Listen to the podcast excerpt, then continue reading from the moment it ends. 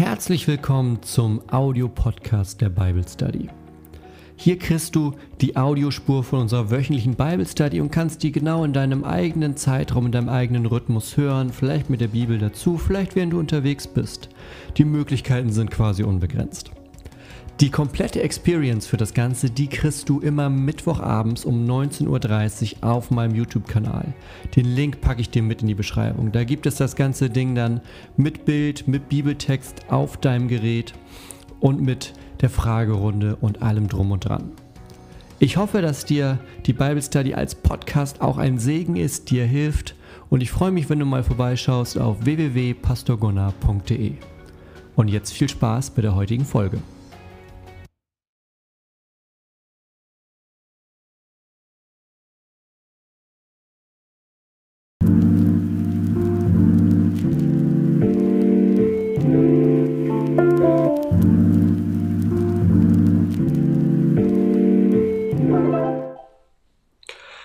So, herzlich willkommen hier heute Abend, Mittwoch, ah, Mittwoch 19.30 Joel Teil 6.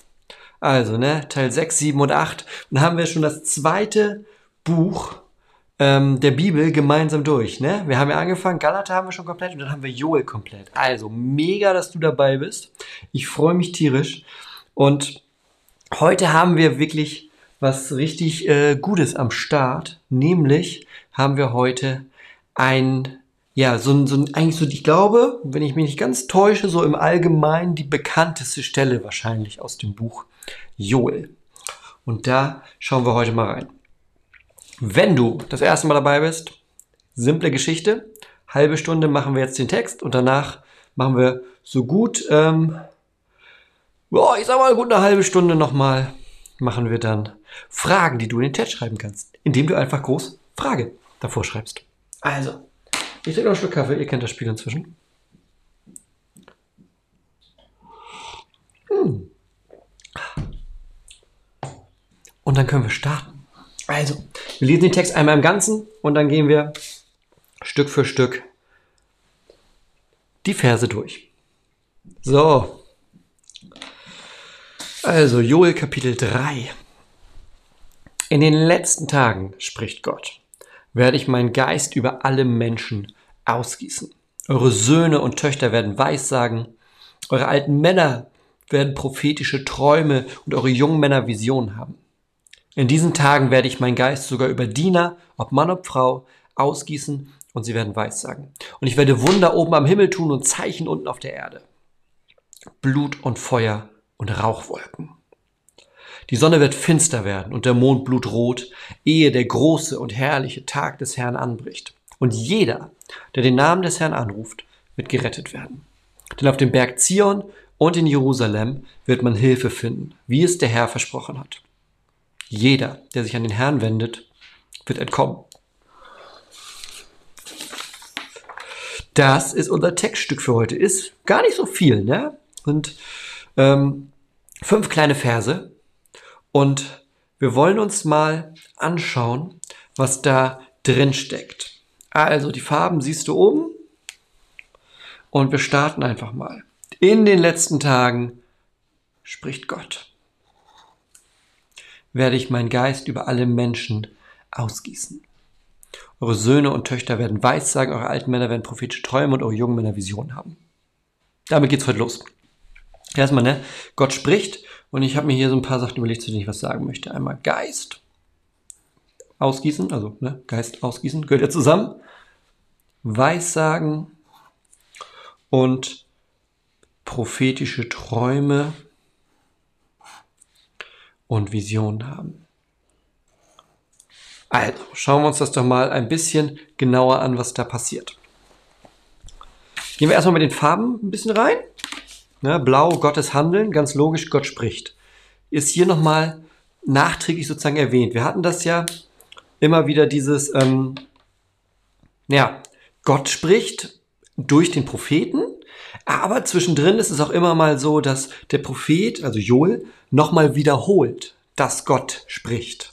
Damit, ne, dass die Leute auch im, im Gedächtnis bleibt, damit die dabei bleiben und wissen, okay, es ist hier nicht gerade jemand, der seine Meinung irgendwie sagt oder erzählt, was vielleicht nett oder gut wäre, sondern es ist Gott. So, und in den letzten Tagen, das ist ähm, dieses letzte Tage, das ist was, was wir häufiger mal hören. Und das deutet meistens auf Zukunft hin.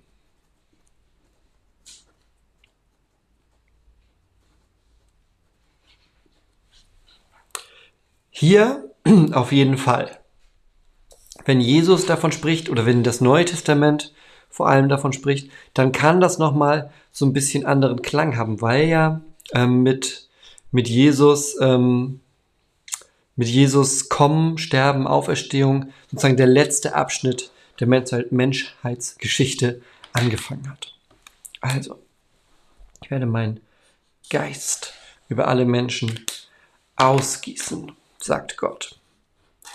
Und vielleicht erinnert dich das an was.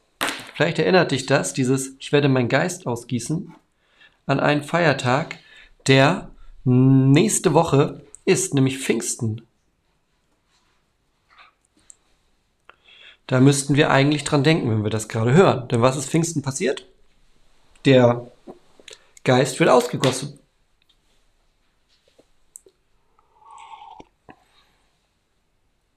Und das hat Folgen. Und die Folgen, die lesen wir auch in diesem Vers noch.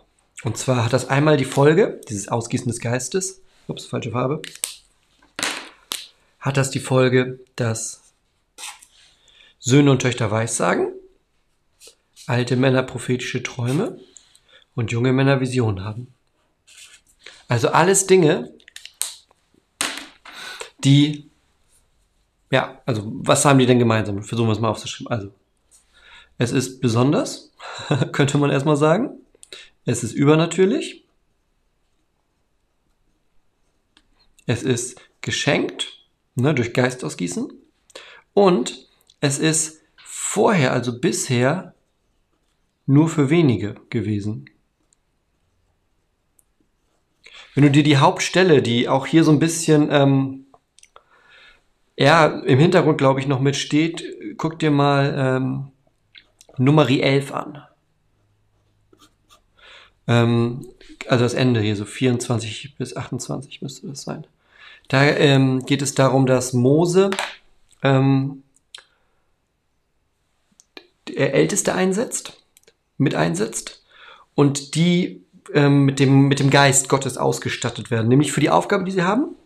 Und das heißt hier zum Beispiel oder auch später im ähm, Alten Testament dann auch, ist es so, also später als Mose, nicht später als Julius, sondern später als Mose, ist es oft so, dass der Geist oder die besonderen Dinge, sowas wie prophetisches Weissagen, Träume, Visionen, dass das immer nur bestimmten Leuten vorbehalten ist.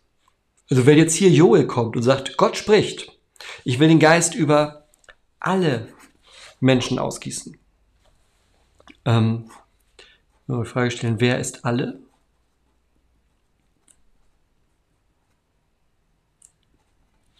Hm?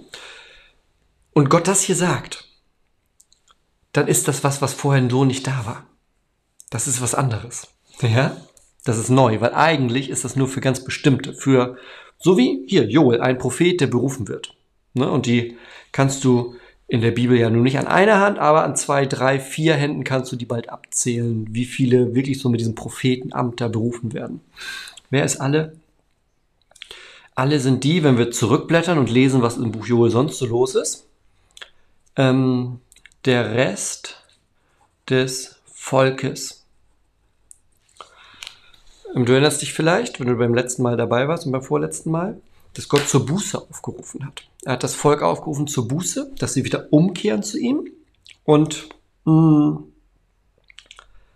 äh, dass sie ja Buße tun und Gott sich ihnen dann erbarmt, sie wieder annimmt. Und das passiert dann danach. So, gucken wir mal weiter. Passiert ja noch mehr. In diesen Tagen, ne, das bezieht sich hier oben auf die letzten Tage, werde ich meinen Geist sogar über Diener, ob Mann, ob Frau, ausgießen. Und sie werden Weissagen. Das ist der Vers schon. Also, wieder ähnliches Spiel. Ne? Geist, den will er ausgießen. Und was ist die Folge davon, die Handlung, die daraus kommt? Weissagen der Menschen. Hier ist nochmal das abgesetzt. Das, ne, es wiederholt sich ja quasi, aber nur quasi. Denn hier geht es jetzt sogar um die Diener, Sklaven. Leute, die in der Gesellschaft eigentlich noch eine Stufe darunter stehen. Das heißt, es geht nicht nur um die Menschen, von denen man, naja, also erwarten würde, würde es man, ähm, würde man es erstmal sozusagen nur von im klassischen Verständnis von einem Priester, von einem Propheten, von einem ganz Besonderen. So. Jetzt sagt Vers 1, okay, ich will den Geist über alle ausgießen, über das ganze Volk. Und man sagt, okay, krass. Also so die normalen Leute.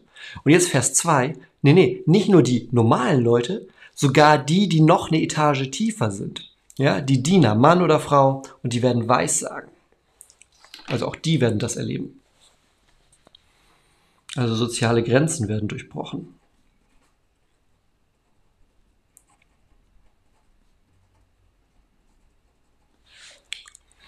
Vers 3. Und ich werde Wunder oben am Himmel tun und Zeichen unten auf der Erde. Blut und Feuer und Rauchwolken. Hier handelt wieder ganz klar Gott. Eben war es ja immer so, dass es so ein Nebeneinander war. Ne? Gott macht eine Aktion, Geist wird ausgegossen und es kommt was. Visionen, Weissagen und so weiter. Und hier wieder Geist wird ausgegossen, Weissagen. Hier ist es jetzt erstmal wieder auf der Ebene, dass Zeichen passieren. Ja? Zeichen passieren, Gott handelt mit Zeichen.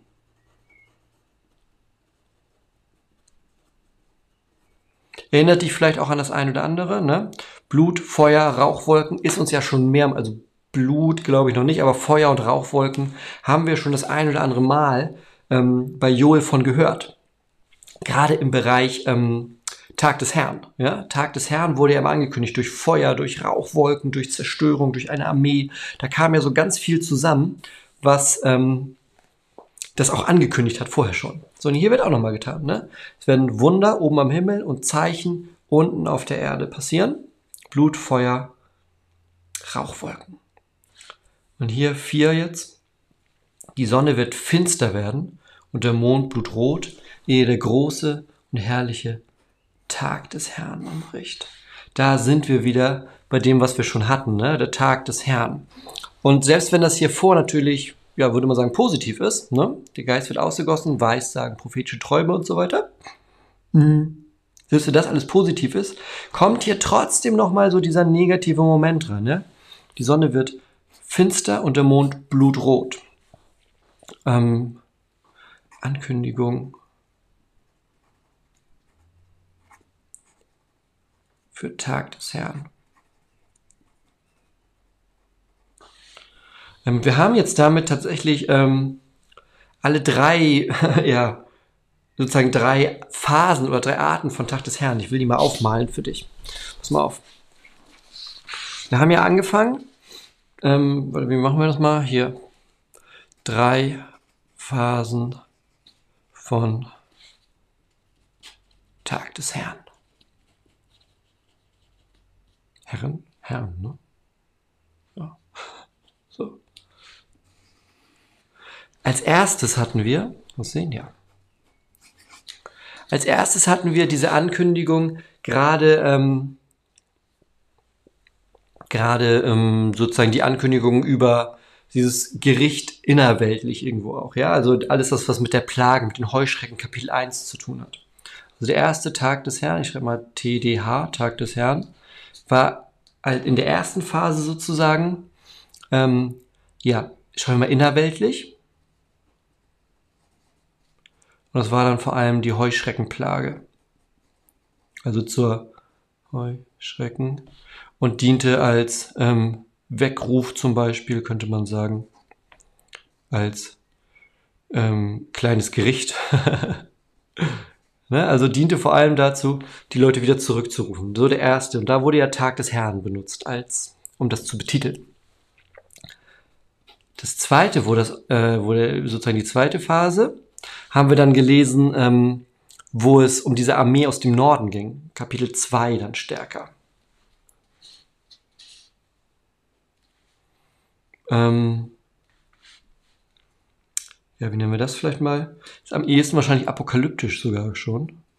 Weil diese Armee ja auch deutlich größer mit deutlich sozusagen ja, apokalyptischen Momenten gezeichnet war.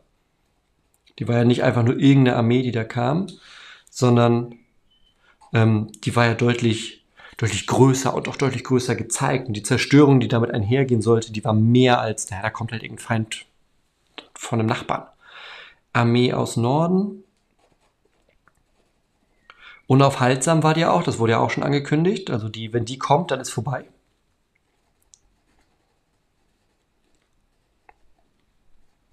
sagen wir mal großes Gericht.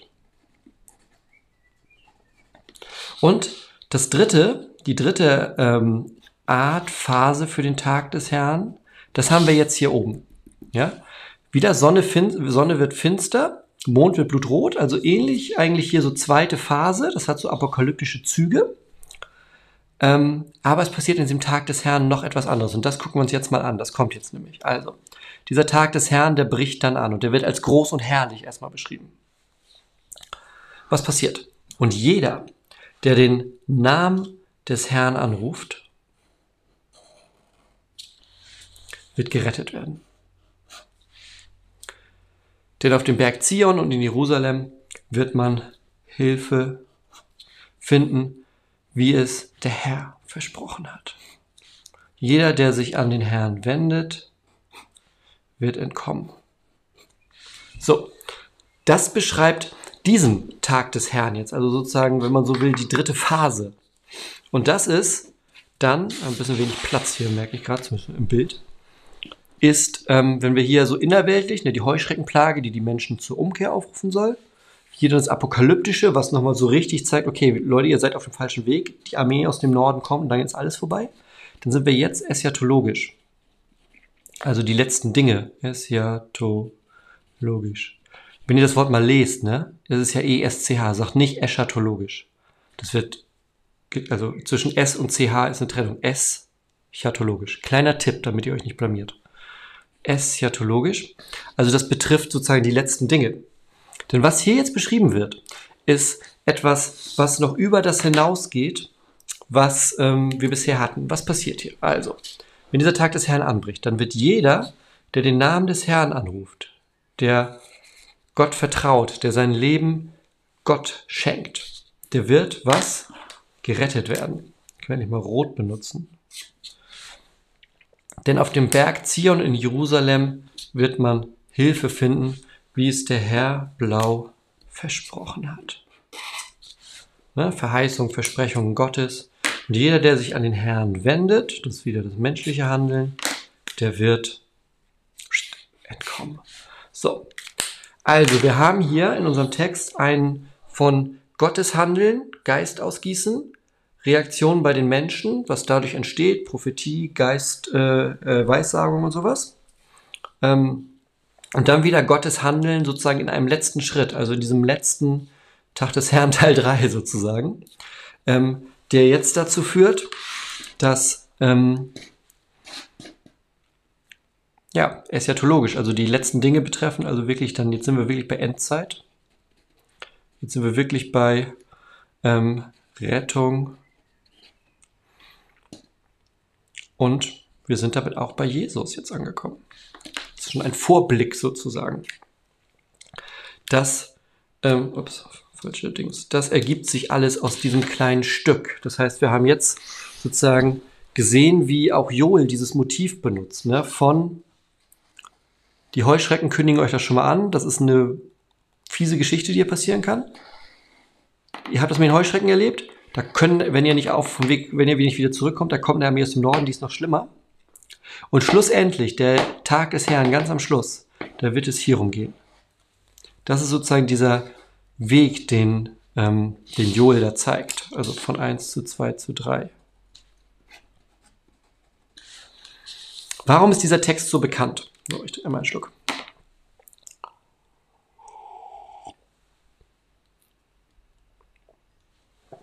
Warum ist dieser Text so bekannt? Der Text ist bekannt, weil der nämlich an einer anderen Stelle zitiert wird. Und zwar zeige ich dir das einmal. Gib mir mal eine Sekunde. Dieser Text ist so bekannt, weil er nämlich in einer ganz bekannten Predigt zitiert wurde. Und zwar, wenn du die Apostelgeschichte aufschlägst. Ähm, ich weiß nicht, ob du eine Bibel gerade am Start hast.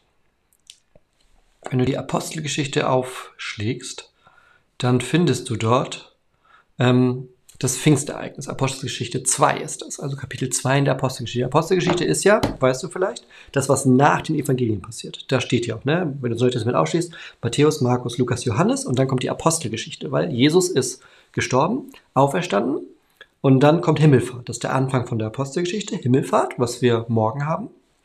Und dann geht es ja ähm, weiter, dass Pfingsten kommt, zehn Tage nach Himmelfahrt, 50 Tage nach Ostersonntag. Und da wird der Geist ausgegossen. Also das, was hier ähm, beschrieben wird, wir kommen da gleich zu, ob das genau das ist oder was hier eigentlich passiert. Auf jeden Fall gießt Gott seinen Geist aus auf, ähm, auf die auf die, Völker, auf, die, auf die Jünger und die, die mit dabei sind, auf die, die Jesus, an Jesus glauben. Und ähm, die Leute wundern sich. Die Leute wundern sich, was ist da los? Was passiert da? Und dann steht Petrus auf. Und Petrus ähm, redet zu den ganzen Leuten in Jerusalem, die das erleben, und sagt, ihr Männer von Judäa und ihr alle, die ihr in Jerusalem wohnt, das sollt ihr wissen, und nun hört auf meine Worte. Denn diese sind nicht berauscht, wie er meint. Das war, ähm, das äh, ist so das, äh, das, äh, das, äh, ja, was ist denn? die Vermutung, die Leute hatten, okay, die sind alle betrunken, was ist denn hier los? Nee, sagt er, nee, die sind nicht berauscht, ist ja erst die dritte Stunde des Tages, also vormittags, sondern dies ist es, was durch den Propheten Joel gesagt worden ist. Und dann wird das hier zitiert. Und es wird geschehen, in den letzten Tagen spricht Gott, da werde ich ausgießen von meinem Geist auf alles Fleisch, also das ist die Schlachterübersetzung. Eure Söhne und Töchter werden Weissagen, eure jungen Männer werden Gesichter sehen, die Ältesten werden Träume haben und so weiter und so weiter. Knechte und Mägde, Zeichen, Wunder am Himmel und auf der Erde, Blut und Feuer, und jeder, der den Namen des Herrn anruft, wird gerettet werden. Das sagt Petrus dann. Da greift Petrus das auf und sagt, das, was ihr hier gerade erlebt, das ist etwas, was Joel vorher angekündigt hat. Also so bummelig, je nachdem, wann man Joel datiert, 800, 600 Jahre vor diesem Pfingsten, wo Petrus den Text rauskramt und sagt, pass auf, was wir gerade erleben, das wurde uns angekündigt. Und das ist das, was hier passiert. Und es teilt sich so ein bisschen in, wie es ganz oft, wie wir erlebt haben bei Prophetie, es teilt sich sozusagen in zwei Bereiche. Also, hier erstens, was Pfingsten schon passiert ist. Das wären dann vor allem die Verse 1 bis 2. Und zweitens, was noch kommt. Das wären dann die Verse 3 bis 5. Ne? 1, und, 1 bis 2, 1 und 2 ist ja sozusagen die Geistausgießung an Pfingsten, auf die, die an, an Jesus, die auf ihn vertrauen, die an ihn glauben. So, und dann ab 3 geht es ja aber wieder in diese apokalyptische Richtung. Ne? Und ich werde Wunder am Himmel und Zeichen auf der Erde, Blut und Feuer und Rauchwolken. Die Sonne wird finster und der Mond blutrot. Hätten wir mitgekriegt. Und dann kommt der große Tag des Herrn. Und alle, die den Namen des Herrn rufen, werden gerettet werden. Das ist sozusagen der letzte Tag dann auf dieser Welt. So. Und das ist das, was, ähm, was Paulus, äh, Petrus, schreiben wir mal hier groß drüber, von Petrus in Apostelgeschichte 2 zitiert. Und deshalb ist dieser Text so bekannt, weil er da aufgegriffen und ausgelegt wird. Ne? Das ist ja auch die Kunst, auch des Bibellesens und des biblischen Verständnisses, eben zu sehen, ähm, ähm, wie kann das sozusagen, wo findet das in unserem Leben den, den Ort? Und Petrus hat das hier gemacht. Er hat gesagt, das war uns angekündigt und das ist etwas, was wir jetzt gerade erleben, sagt Petrus zu seinen Leuten damals. Ja? Super. Das ist unser kleines Stück von heute. Und die nächsten beiden Male werden wir dann noch hören, wie das Buch Joel zu Ende geht. Und wir bleiben auch bei diesem Punkt, den wir jetzt haben, dass es jetzt nochmal weiter Richtung Zukunft geht. Ne? Wir, hatten ja, wir haben ja gestartet mit so typisch Gerichtsankündigungen und Volk wieder auf den Weg zurückholen und werden jetzt aber zum Schluss nochmal stärker in die Richtung gehen, wo wir hören, was hat Gott denn noch vor. Also einen kleinen Schluck Kaffee und dann geht's weiter. Hm. Kriegt mir richtig mundfusselig heute, merke ich. Also lass mal zu euren Fragen gehen. So, ich suche mal nach Fragen. Shit.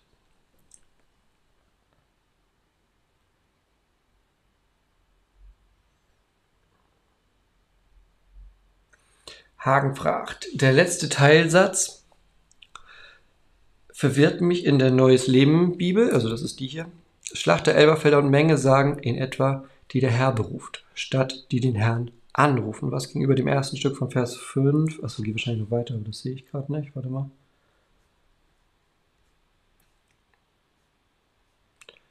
Ähm.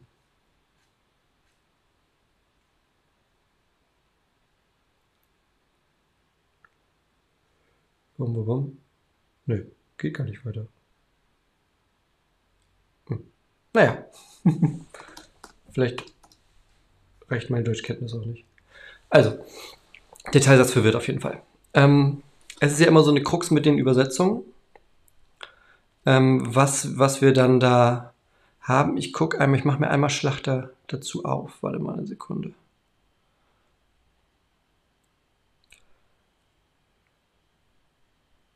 Genau, Schlachter übersetzt, jeder, der den Namen des Herrn anruft, wird gerettet werden. Denn auf dem Berg Zion in Jerusalem wird Errettung sein, wie der Herr verheißen hat und bei den übriggebliebenen, die der Herr beruft. Ja, da gehen die, da weichen die ein bisschen voneinander ab, sozusagen aus der, also die Tatsache ist die gleiche, aber die Blickrichtung ist unterschiedlich. Ähm, wer sozusagen was tut. Ähm, hier würden wir, hier, also, oder? Hier malen wir dann mit dem, mit diesem bräunlichen, orangen Stift. Ähm, bei Schlachter hätten wir wahrscheinlich eher eine, die der Gott beruft, hätten wir blau gemalt. Ich habe jetzt den griechischen Text nicht im Kopf, aber ich gucke mal nach fürs nächste Mal. Ich schreibe mir das mal auf. Ähm, und dann finden, wissen wir das beim nächsten Mal. Griechisch checken.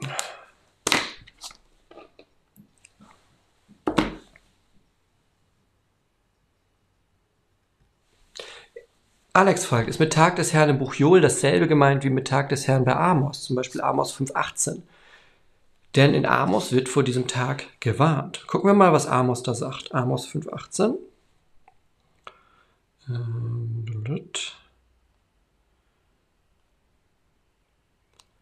So, Amos ist ja auch ein Prophet. Ähm, Im Unterschied zu, ähm, zu Joel aber ein Prophet des Nordreichs. Und ich glaube, da liegt auch schon so ein bisschen die Krux gleich. Ähm, also ich lese einmal vor, diesen Vers da 5.18. Bei Amos, wehe denen, die den Tag des Herrn herbeiwünschen. Was soll euch der Tag des Herrn? Er wird Finsternis sein und nicht Licht, wie wenn jemand vor dem Löwen flieht und ihm ein Bär begegnet. und wenn er heimkommt und sich mit der Hand auf die Wand, an die Wand lehnt, so beißt ihn eine Schlange. Also es wird, es wird immer nur noch schlimmer. Ähm, da kommt sozusagen die alte Weisheit ins Spiel, dass man immer gucken muss, wer redet zu wem. Also, was Joel und Amos gemeinsam haben, ist, die sind beides Propheten. Klar. Und die haben beide eine Botschaft gekriegt von Gott, die sie Menschen mitgeben sollen. Ähm, Joel redet ja, haben wir gehört, zu dem Volk in Jerusalem und im Südreich vor allem. Und ähm, dann ja nochmal im Besonderen zu so bestimmten Gruppen hatten wir, ne? zu den Ältesten, zu den Priestern, zu den Weinbauern und hier inzwischen jetzt aber auch zu dem ganzen Volk. Ähm, allerdings sind wir ja hier an diesem Punkt schon über den Punkt hinaus, wo die Buße passiert ist. Wenn wir drüber schreiben. Buße ist passiert. Und dann redet Gott weiter. Das heißt, hier geht es um die, ähm, für die der Tag des Herrn gut ausgeht, tatsächlich. Amos ist super krass im Bereich Gericht und ähm, also das Buch Amos hat quasi nur außer die letzten acht, neun Verse, hat das Buch Amos nur schlechte Nachrichten für alle, die es hören. Und Amos, also sozusagen der Tag des Herrn hier, hat natürlich auch die Gruppe, für die es schlecht ausgeht. Aber die spricht Joel hier gerade gar nicht an, weil er redet gerade mit denen, die umgekehrt sind zu Gott. Um die geht es gerade. Also er redet, Tag des Herrn kommt. Und für euch, die das, für die das hier gerade ist, für die geht es positiv aus. Amos sagt auch, Tag des Herrn kommt. Aber Leute, bei euch ist das hier alles so im Argen. Wünscht ihn nicht herbei, weil dann wird duster. Ja? Oh, warte, so sieht man das nicht. So, Frage, Tag des Herrn ist gleich jüngstes Gericht oder bin ich da gerade falsch unterwegs? Dachte immer, das sei dasselbe. Ja. Ähm, ist auch, also, beziehungsweise wir haben ja jetzt hier heute gesehen, wie, wie Joel das sozusagen durch seinen Text hindurch, deshalb macht es auch immer Sinn, Texte im Ganzen zu lesen, gerade wenn das so was Kleines ist wie Joel, wie sich das entwickelt. Er redet vom Tag des Herrn bei den Heuschrecken, dann wird aus diesen Heuschrecken die Armee und sagt, Leute, die Heuschrecken waren nur ein Vorgeschmack, es wird noch schlimmer. Und dann wird daraus sozusagen dieser wirklich letzte, letzte Tag dieser Welt. Ja, genau.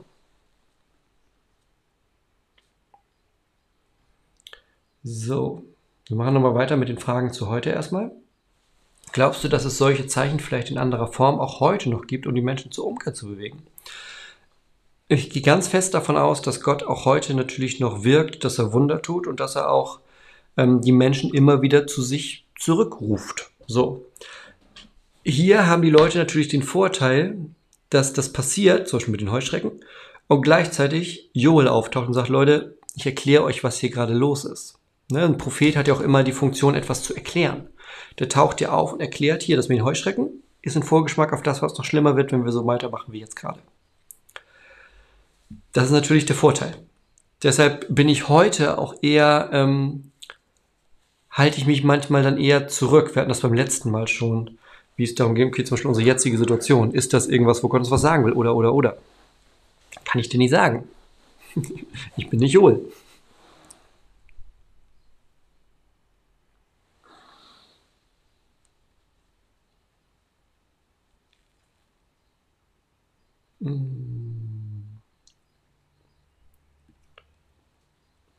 Dem Text steht, dass Gott Armeen, Feuer und Rauch schickt. Woran erkennt man, wann sowas von Gott oder wann es vom Tier Offenbarung 13 kommt?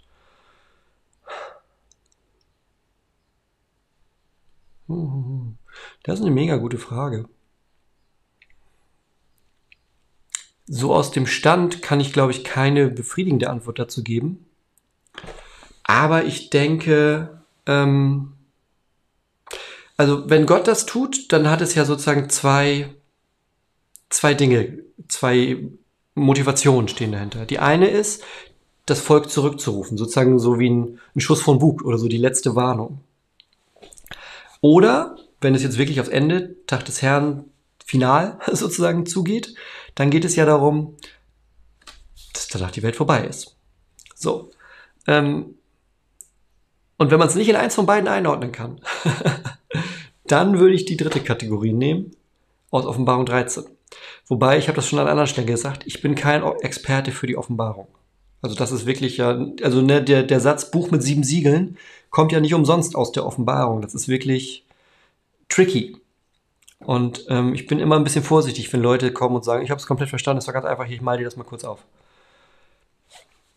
Ich glaube, so einfach ist die Offenbarung nicht. So.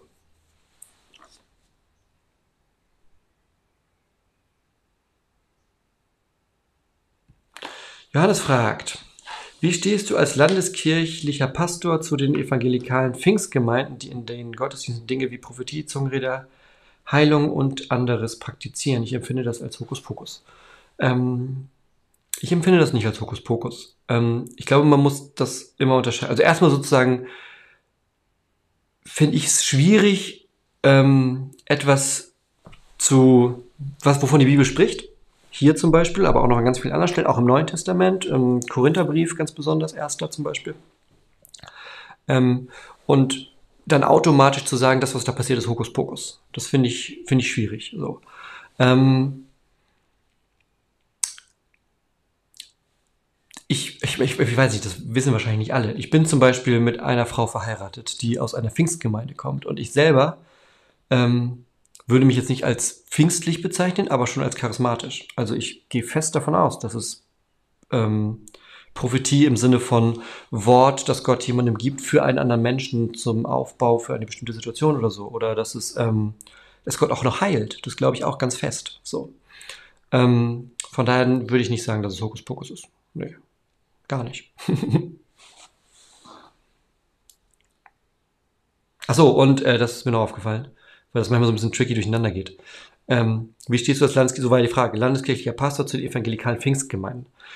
Landeskirchlich bedeutet nicht automatisch nicht evangelikal. Pfingstgemeinde bedeutet nicht automatisch evangelikal. Also es, es gibt, es würde auch die Kombination geben, ähm, evangelikaler landeskirchlicher Pastor und nicht evangelikale Pfingstgemeinde. Theoretisch geht, ist das auch möglich weil das hier so klingt wie so ein Gegensatz. Ne? Und jetzt vielleicht jemand denkt, hä, okay, ach so, entweder oder. Das ist nicht automatisch entweder oder. Also es gibt verschiedenste Kombinationen, weil das verschiedene Ebenen sind. Die Landeskirche ist erstmal die Art, wie wir uns organisieren. Die Pfingstgemeinde beschreibt eine Denomination. Evangelikal beschreibt eine, ähm, eine Art, ähm, Theologie zu treiben. Und theoretisch kann man das kombinieren. Also nicht alles, alles mit allem, aber ja. Friedemann fragt, was heißt den Namen des Herrn anrufen? Den Namen des Herrn anrufen bedeutet, ähm, bedeutet, dass man auf ihn vertraut. Also den Namen des Herrn anrufen, da steckt ja mehreres drin. Also erstmal Herr bedeutet ja nicht Herr im Sinne von Herr Engel, so, sondern Herr bedeutet im Sinne von der Herr, Gott, jemand, der deutlich größer ist als ich. Und seinen Namen anzurufen bedeutet, ähm, sich ihm Hilfe suchen, quasi zuzuwenden. Das ist ja auch, was hier in dem Text danach kommt, ne? Und jeder, der den Namen des Herrn anruft, wird gerettet werden, denn, ne, also weil, auf dem Berg Zion in Jerusalem wird man Hilfe finden. Also, wenn man den Namen des Herrn anruft, dann ruft man um Hilfe. Dann erkennt man in seiner eigenen Situation an, dass man selber da nicht weiterkommt, dass man selber da nicht durchkommt. Und dann sind wir ganz klassisch bei dem, was wir ähm, Karfreitag und Ostern erleben und feiern dass wir sagen, wir glauben nicht nur an einen Gott, der irgendwie da im Himmel ist und so auf und runter guckt, sondern wir glauben an einen Gott, der wirklich zu uns gekommen ist, um bei uns zu sein, um uns zu zeigen, wer er ist, um dann aber am Ende äh, unsere Schuld auf seinen Schultern ans Kreuz zu tragen, damit wir auf ihn vertrauen können, dass wir selber mit diesem Ganzen nicht durch das Gericht müssen, weil das würden wir nicht schaffen, sondern wir können auf den vertrauen, der es geschafft hat. Das heißt, wir rufen ihn um Hilfe an. Ja?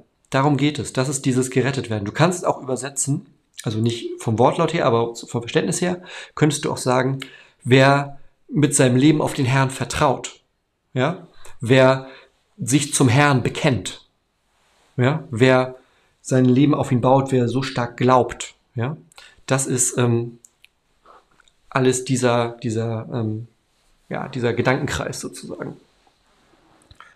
Oh mein Gott, Leute, oh mein Gott ich glaube, ich hoffe, ich verwechsel das jetzt nicht, aber ich glaube, Louis hat zum ersten Mal nicht gesagt, dass ich in meinem Trinitätsvideo aussehe wie Messi.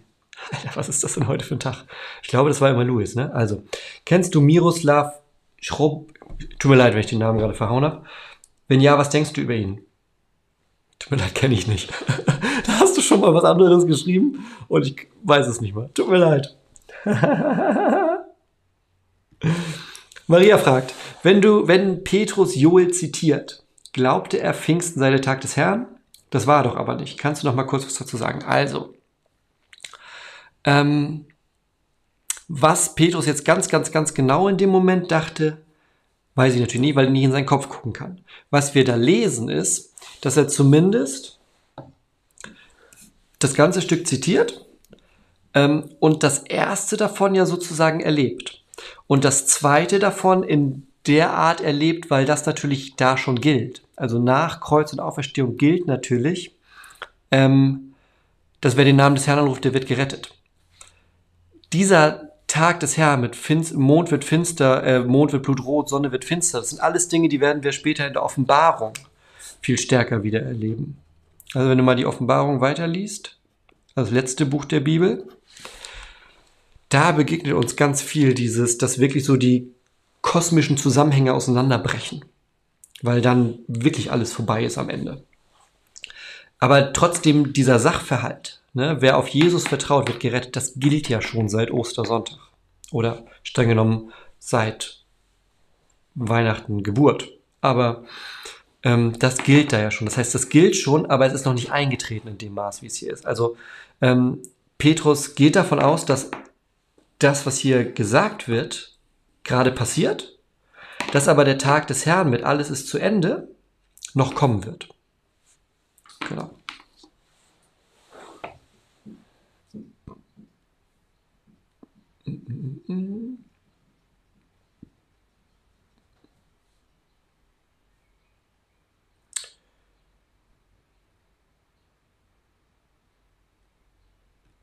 Hey, du warst letztes Mal, glaube ich, auch dabei. Das erste Mal, glaube ich. Na, cool, dass du wieder da bist. Wenn man in die Hölle kommt, wird man dort auch mit Feuer bestraft oder wie ist das? Ähm, also, Jesus ist, wenn ich das richtig sehe, die Person der Bibel, die am meisten von der Hölle spricht. Und wenn er davon spricht, dann hat es meistens in irgendeiner Art mit Feuer zu tun. Ne? Also, was hatten wir denn? Zum Beispiel hatten wir das die, wo er das Gleichnis, das Beispiel bringt vom reichen Mann und armen Lazarus. Ne, der Reiche stirbt, aus Lukas ist das. Der Reiche stirbt und landet an einem Ort, der als heiß beschrieben wird, zumindest. Ja, ähm, es wird äh, auch beschrieben, wie dass es ein Ort sein wird von Heulen und Zähneklappern. Ähm, der, die Offenbarung kennt nachher, wobei das auch, ähm, wenn ich das richtig sehe, nicht klassisch die, also den See aus Feuer gibt es noch, wo am Ende der Teufel reingeworfen wird. Ähm, also es hat auf jeden Fall auch mit Feuer zu tun. Ja, so viel kann ich, glaube ich, jetzt so in der Kürze sagen. Wobei die Rede von der, von der Hölle auch ähm, verschiedene Dinge da zusammenkommen sozusagen. Also nicht im Sinne von man weiß es nicht, aber es werden auch unterschiedliche Beschreibungen dafür benutzt weil das ja auch für uns alle ein Ort ist, den wir noch nicht gesehen haben, wo wir nicht reingucken können, wo wir nicht einfach mal sagen können, ach, ich guck mal, ich, ich google einmal kurz und weiß ich, was mich erwartet. Was die Bibel klar macht und was Jesus die ganze Bibel hindurch klar macht, ist, wenn du es dir aussuchst, willst du da auf jeden Fall nicht hin.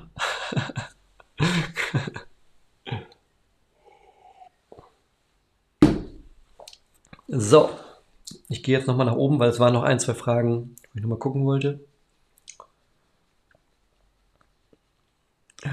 Genau, hier die Frage von Anna, da wollte ich nochmal hin. Ähm, wie gehst du mit den ganzen Hot Topics in der Kirche wie Unterordnung der Frau und Homosexualität um? Ist das bei dir in der Gemeindethema, gerade im Konfi-Unterricht? Ähm, Unterordnung der Frau nicht wirklich. Ähm, alles, was so mit ähm, Homosexualität, Gender, Geschlecht und so tun kommt am Rande vor. Also ich gebe dem jetzt nicht so einen wahnsinnig Riesenraum irgendwie, wie manche andere das vielleicht machen, positiv oder negativ, sondern es kommt einmal kurz vor, aber nicht wirklich groß. Genau. Und ich glaube, diese ganzen Hot Topics sind tatsächlich nur Hot Topics, weil Leute sie dazu machen. Also wenn du dir mal anguckst, ähm, die Bibel ist mit ihrer Meinung da relativ klar. Und ähm, was ich aktuell tatsächlich schade finde, ist, dass ähm, die ganze Diskussion am Ende des Tages meistens darauf reduziert wird oder darauf hinausläuft. Dass sozusagen, wenn du so willst, komplett Kirchengeschichte, Glaubenslehre, Glaubenstradition am Ende auf die Frage zuläuft, okay, und was machst du aber, wenn sich zwei Männer lieben? Und daran wird entschieden, zu allem anderen, äh, ob das, was du sagst, was taugst oder nicht. Was taugt oder nicht. Und das ist, finde ich, aktuell eine enorme Überfrachtung der ganzen Diskussion. Also auf beiden Seiten tatsächlich. Sowohl die, die sagen, ähm, was fällt dir ein, irgendwas dagegen zu sagen, ähm, noch die, die auf der anderen Seite sagen, ähm, was auch immer. Am besten soll ein Stein vom Himmel fallen, wir werden alle tot. So. Ne? Also ich, ich glaube, ähm, wir, wir verrennen uns auf beiden Seiten, wenn wir das Thema so hoch machen, ähm, wie es die Bibel es auch nicht tut. So, die Bibel hat da eine klare Position zu. Und wenn du die Bibel kennst, dann kennst du auch die Position. Ähm, aber damit ist es das dann auch klar. So, und dann redet die Bibel an anderen Stellen genauso, aber auch über zum Beispiel Geiz oder Wut oder Jezorn. So. Und das sind zum Beispiel Themen, die wir nicht so hochhängen. So, weil wir uns damit abgefunden haben, das Wut, ja, ist halt blöd, aber passiert. So, weißt du? Genau. Guck mal, ich glaube, da sind neue Fragen nachgekommen.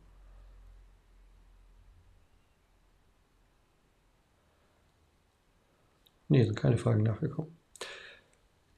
Jo.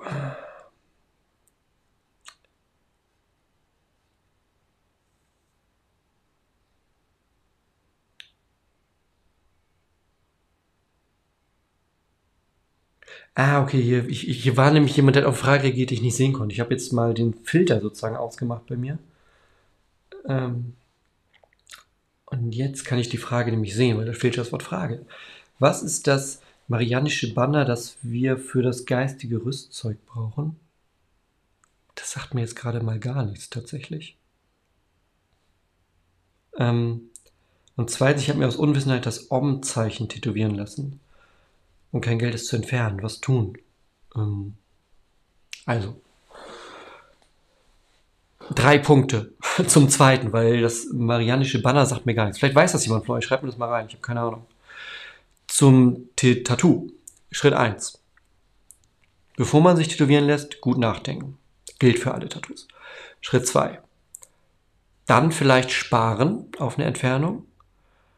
Und Schritt 3 es gilt für Tattoos wie für alle anderen Sünden, was wir auch bei Joel gelernt haben, Buße tun. Und offensichtlich bereust du es ja, das, so klingt das zumindest für mich hier. Und dann vergibt dir Gott auch, weil Gott dein Herz anschaut. Ja. Das ist ja das Schöne. Am Ende des Tages wird der Blick auf dein Herz, der ist für Gott wichtiger als auf, ich weiß nicht, auf den Arm oder wo auch immer du das hintätowiert hast. Ne? Das ist wichtiger für Gott in diesem Moment. So. Das heißt, ein Tattoo gilt übrigens genauso andersrum. Ne? Du kannst dir 37 Kreuze tätowieren lassen. Wenn in deinem Herzen kein Glaube ist, dann ist das auch egal. So, weil es gibt ja auch, ähm, ne, also ich sehe manchmal ja so viel tätowierte Kreuze, dass ich mir denke, alter Vater, ihr seid alle Sonntagmorgens in der Kirche und betet jeden Tag, mega. Ist ja auch nicht so. Ähm, aber es gilt auf beiden Seiten. Das Entscheidende ist, ne, was wir heute hatten. Wer den Namen des Herrn anruft, wird gerettet werden. Das Entscheidende ist, was in deinem Herz los ist. Nicht, was auf deinem Arm los ist.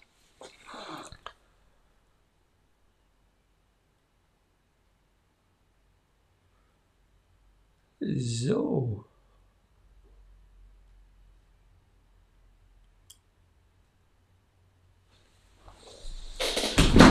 Super. Ich glaube, wir sind relativ durch, tatsächlich. Also, ich glaube, hier jetzt noch eine, ich glaube, das bezieht sich auf den Titel von heute, ne? Der Heilige Geist kommt, er ist ausgegossen, wie so eine Zukunft reden. Ähm, weil, also ich, ich blicke sozusagen vom Text aus, habe ich drauf geblickt. Natürlich, von heute, der Heilige Geist wurde ausgegossen, müsste man das für heute nennen. Aber ich blicke sozusagen mit den Augen Joels gerade drauf. Genau.